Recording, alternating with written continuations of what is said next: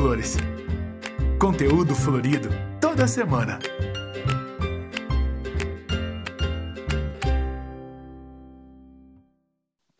Olá, pessoal! Está começando mais um podcast Entre Flores, o podcast da CVH que traz para você informações sobre o segmento de flores e plantas. Eu sou Elizabeth Raimundo e hoje a gente vai falar sobre um assunto super importante para todos: os recursos hídricos, ou seja, a água. Muitas vezes a gente só se preocupa com a água quando ela falta, não é mesmo? Na agricultura, ela é imprescindível. Sem água não é possível produzir. Então, para falar sobre esse assunto super importante, convidamos o nosso produtor Fernando Reuter. Ele vai esclarecer algumas dúvidas e trazer também informações relevantes sobre esse recurso tão importante para nossos produtores. Vamos acompanhar? Olá, pessoal. Meu nome é Fernando Reuter. Eu sou associado aqui da cooperativa VN Olambra e estou representante das cooperativas no Comitê PCJ e na Rede Nacional de Irrigantes. Eu venho aqui trazer informações importantes sobre o uso e disponibilidade de água no meio rural. É, antigamente, a gente tinha a propriedade rural, ela era vista como uma grande vilã no consumo de água dos rios. Isso teve bastante origem na, na parte da, das reportagens mal escritas e da forma como a informação ela era um pouco distorcida, levando a, a, a sociedade a interpretar que a, a, agricultura só consome água. Só que isso é uma meia informação. É, os rios aqui no Brasil, eles têm sua água proveniente basicamente de duas fontes diferentes. Uma é o escoamento superficial, que é o que a gente conhece como enxurrada, e a outra forma é a descarga de aquífero subterrâneo, que é o, o que a gente conhece como minas. O que sustenta um rio no inverno são as minas, não é a enxurrada. É aquela água que vem devagarzinho soltando da terra. Que, através de suas nascentes, elas vão se acumulando em pequenos riachos até virarem rios como Jaguari, Camanducaia e o Piracicaba aqui da nossa região. Dessa forma, a propriedade rural ela é uma peça-chave na infiltração dessa água no subsolo. Lembrando que é de suma importância que a propriedade tenha um manejo de solo muito bem feito. Não adianta nada ter uma propriedade com solo compactado, sem curva de nível, que tem erosão, porque isso vai levar todos os sedimentos para dentro do rio e vai acabar fazendo o assoreamento dos rios. E, e essa água, que é a água que, que normalmente ocorre no verão, ela já ela não tem muita utilidade nem para a sociedade nem para a agricultura, porque no verão já está chovendo e os níveis do rio já normalmente já estão altos. Então é uma água que, que só causa problema, causa enchente, causa erosão, causa assoreamento.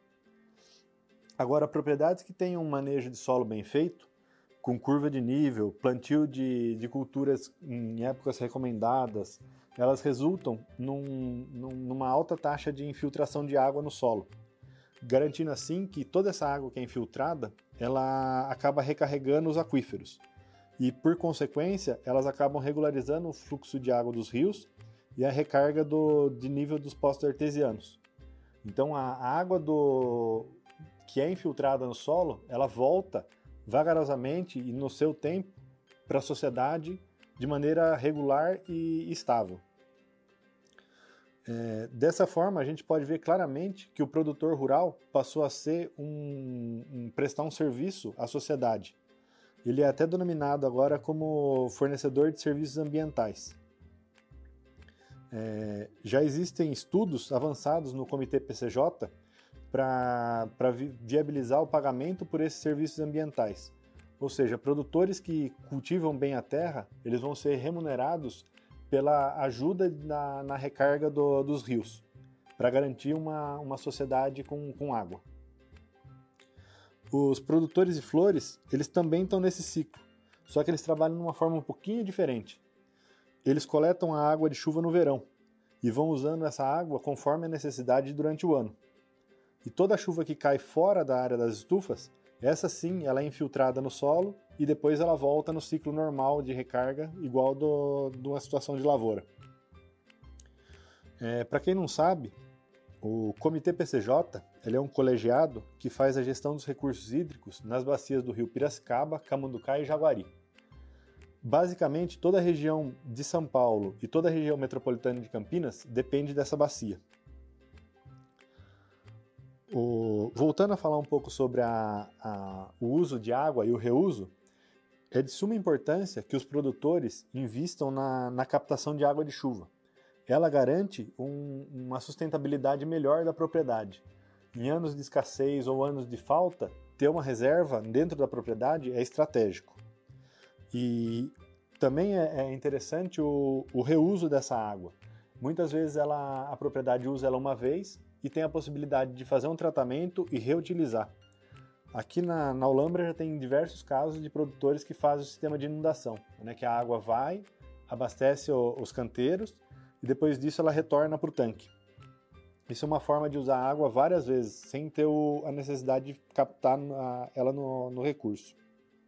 É, é importante salientar que a gestão desses recursos hídricos ela se baseia na divisão entre três grandes é, interessados, que é o agro, a indústria e a cidade. E é, é, sempre importante lembrar também que o rio tem um volume constante. Então, essa água tem que ser dividida entre todo mundo que quer. E existe uma, uma definição também que todo mundo tem direito à água. A questão é a forma como se divide ela, mas o direito é universal. Então, é, é importante que os produtores se regularizem também tendo a, a outorga de uso, ela garante que, que, esse, que esse produtor ele faz parte do, do sistema oficial.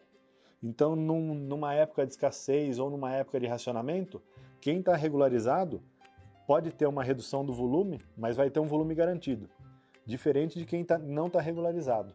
Essa pessoa sim corre o risco de ficar sem, porque quem está certo vai, sempre vai ter direito quem está errado provavelmente vai ser solicitado a ser desligado.